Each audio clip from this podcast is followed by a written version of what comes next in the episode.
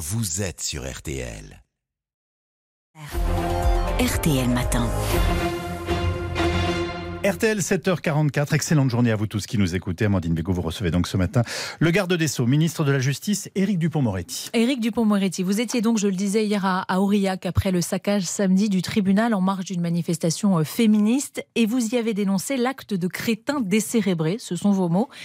Qui sont ces crétins décérébrés? Ah ben On va les identifier. Mais enfin, euh, les actions qui ont été conduites, qui sont euh, des saccages, hein, il ne faut pas avoir peur des mots, bah, démontrent à l'évidence que ce sont des crétins décérébrés. Qu'est-ce que vous voulez que je vous dise? Il n'y a aucune interpellation à ce stade? Non, mais euh, les enquêtes sont en cours. Qu'est-ce que vous voulez que je vous dise? Que ce sont des philosophes des Lumières? Si vous n'êtes pas content de l'état du droit, si vous souhaitez que les femmes puissent se promener seins nus dans les rues. Ce qui était l'objet de la manifestation. L'objet de la manifestation. Bah, faites d'abord une manif pacifique, faites une pétition, allez voir votre député, participez aux élections. C'est ça la vie démocratique. Mais vous n'allez pas saccager euh, une juridiction. Enfin, c'est désolant. J'ai vu les personnels, les larmes aux yeux. Imaginez, madame, que euh, on saccage votre bureau. Vous, vous y tenez votre bureau. C'est un lieu de vie. C'est un lieu de travail. Moi, j'ai vu tous les personnels les larmes aux yeux. C'est effrayant. Et qui est-ce qui paye tout ça? C'est le justiciable. 250 000 euros de dégâts, vous avez 250 000 euros de dégâts. quoi euh Des ordinateurs fracassés. Euh, le lieu d'accueil, ce qu'on appelle le SAUGE, le premier contact de justiciable avec la justice, complètement fracassé, brûlé. Il s'en est fallu de quelques minutes que le tribunal ne soit complètement incendié. Aucune cause ne justifie cela. C'est pour ça que je me suis exprimé avec des mots forts. Parce qu'il y a une petite musique qui devient insupportable dans notre pays, c'est celle de la désobéissance civile. Vous n'êtes pas content, les méga-bassines, bah, euh, allez les fracasser. Et puis, au passage, n'oubliez pas d'incendier un camion de gendarmerie. Vous avez une revendication euh, écolo, allez dans un musée, saccager une œuvre d'art, mais allons-y. Or, la nation, et euh, le faire nation, c'est d'abord le respect de la loi commune. Donc oui, moi je, suis atterré, j'avais vu quelques photographies, et franchement, euh, être sur place, les odeurs, le verre partout, et un tribunal qui dit on va continuer. Il y a une audience aujourd'hui, cet après-midi, dans des conditions que vous imaginez très, très difficiles. Conseil des prud'hommes va continuer, le tribunal de commerce. Alors, au-delà du bâtimentaire, au-delà de l'argent, et moi j'ai dit d'ailleurs que le ministère de la Justice serait évidemment euh, aux côtés des personnels pour euh, remettre les choses en état. C'est le justiciable qui est touché. Il y a des gens qui attendent un divorce, là. Il y a mm. des gens qui attendent une décision commerciale, prud'homale.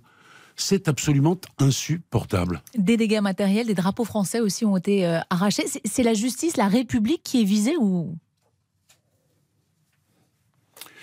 Madame, c'est tellement incompréhensible pour moi que ne me demandez pas quelle est la logique euh, qui actionne euh, les esprits de ceux qui ont fait ça. qui manifestaient, qui ont dégradé? Ah ben la première chose qu'on a touchée, c'est le drapeau. Puis ensuite, on a mis quelques tags euh, qui ne disent rien. Puis ensuite, on est rentré, on a incendié, on a dégradé, on a tout fracassé. Tout ce qui était à portée de main a été fracassé. Crétin décérébré, je reprends vos mots. Euh, est-ce que c'est comme ça que vous auriez qualifié aussi ceux qui s'en sont pris au bâtiment public, au commerce, lors des émeutes qu'on a connues au, début de l'été après la mort du jeune Naël? Bah, Écoutez, moi j'ai été très très ferme hmm. euh, après ces émeutes parce que je les trouve également insupportables. On a fracassé des commissariats, des écoles. Il y a 20 lieux de justice qui ont été euh, mis par terre. Agnières en particulier. Vous savez qu'à Agnières, l'après-midi même, on devait euh, mettre en place, devait avoir lieu, une audience de surendettement pour nos compatriotes les plus modestes. Et il y a un vigile qui a failli brûler vif. Non mais, je le redis, à l'extrême gauche, on souffle sur les braises en disant qu'aujourd'hui tout est possible. Mm. Vous avez raison. Alors euh, affranchissez-vous de la loi commune et faites ce qui vous passe par C'est l'extrême gauche qui est responsable? Oui, bien sûr. D'ailleurs, euh, vous avez vu, moi, j'ai toujours pas vu de condamnation là euh, du côté de l'extrême gauche sur cette question-là. Vous leur demandez ce matin à la France insoumise de condamner. Je leur demande, leur demande rien du tout, moi. Euh, madame, je pense qu'on a compris. Les choses, elles sont très claires. On a fracassé des commissariats de police. Monsieur Mélenchon n'a pas condamné. Voilà. Et à force de dire que la police tue, que les institutions ne valent rien, en fait, ce sont des gens qui veulent foutre en l'air la République. Mais la République, c'est aussi des services publics Voilà, pour nos compatriotes. Une vingtaine de lieux de justice euh, pris sur cible, euh, vous, vous, le rappelez, et euh, vous avez un bilan chiffré de ces dégâts? Combien? 5 millions au total. 5 millions d'euros. 5 millions d'euros, C'est ouais. colossal. Bien sûr que c'est colossal. Vous imaginez ce qu'on peut faire avec ça? C'est des emplois de greffiers, de juges, de magistrats. Bien sûr, de magistrats, de greffiers. C'est l'ouverture d'un point de justice euh, euh, supplémentaire. C'est la revalorisation de l'aide juridictionnelle, etc., etc., etc. Et moi, j'ai dit, bien sûr, qu'il fallait châtier euh, les coupables et qu'il fallait veiller à ce que soient exécutées les condamnations pécuniaires auxquelles euh, ils seront soumis. Il est est- normal qu'ils mettent euh, la main à la poche. On en est où justement des condamnations? Combien de condamnations? Sur les émeutes, Oui. Alors sur les émeutes, je vais vous donner les chiffres. Euh, chiffres du 1er août, hein, chiffre récent. Euh, 2107 personnes ont été jugées. 1989 ont été euh, condamnées. Et euh, 1787 ont été condamnés à une peine d'emprisonnement. Donc une prison ferme presque systématique. Pour Enfin, 90% des condamnés. sur le profil, on est toujours sur le même profil des individus jeunes, au casier judiciaire pas forcément, euh, enfin sans casier judiciaire ou, ou non connu des services de police?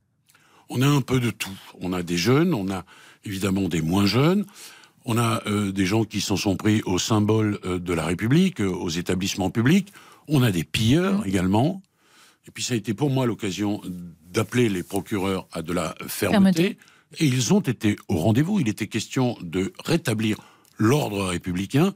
Et puis, naturellement, on a aussi rappelé ce qu'était l'autorité parentale et comment il était impérieux qu'elle s'exerce. Restaurer euh, l'ordre, on entend cette expression euh, depuis ces émeutes, mais beaucoup euh, en cette rentrée. Très concrètement, Éric Dupont-Moretti, comment on fait pour restaurer euh, l'ordre? Il faut reciviliser le pays, a dit le président de la République dans son interview au, au Point la semaine dernière. Ça veut dire quoi?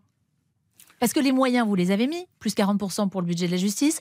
Euh, les effectifs de police, ils sont là, plus 10 000 euh, policiers et, et gendarmes. On fait comment? Alors, d'abord, euh, oui, 40% d'augmentation du budget, ça s'est fait. Oui, déjà des embauches massives de magistrats, de greffiers, de contractuels. Puis il y a ce qui va venir. Il y a le texte qui a été voté en première lecture au Sénat, à l'Assemblée nationale.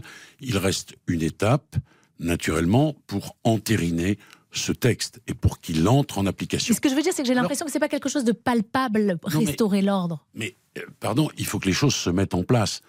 Ce que vous évoquez, c'est peut-être le temps de la frustration citoyenne, je l'entends, entre les annonces que l'on fait, l'élaboration du texte, sa mise en œuvre, bah, il y a un peu de temps qui s'écoule. Il y a ce décalage-là, qui est souvent le décalage de, de l'impatience pour nos compatriotes. Donc il y a les moyens, mais il n'y a pas que les moyens.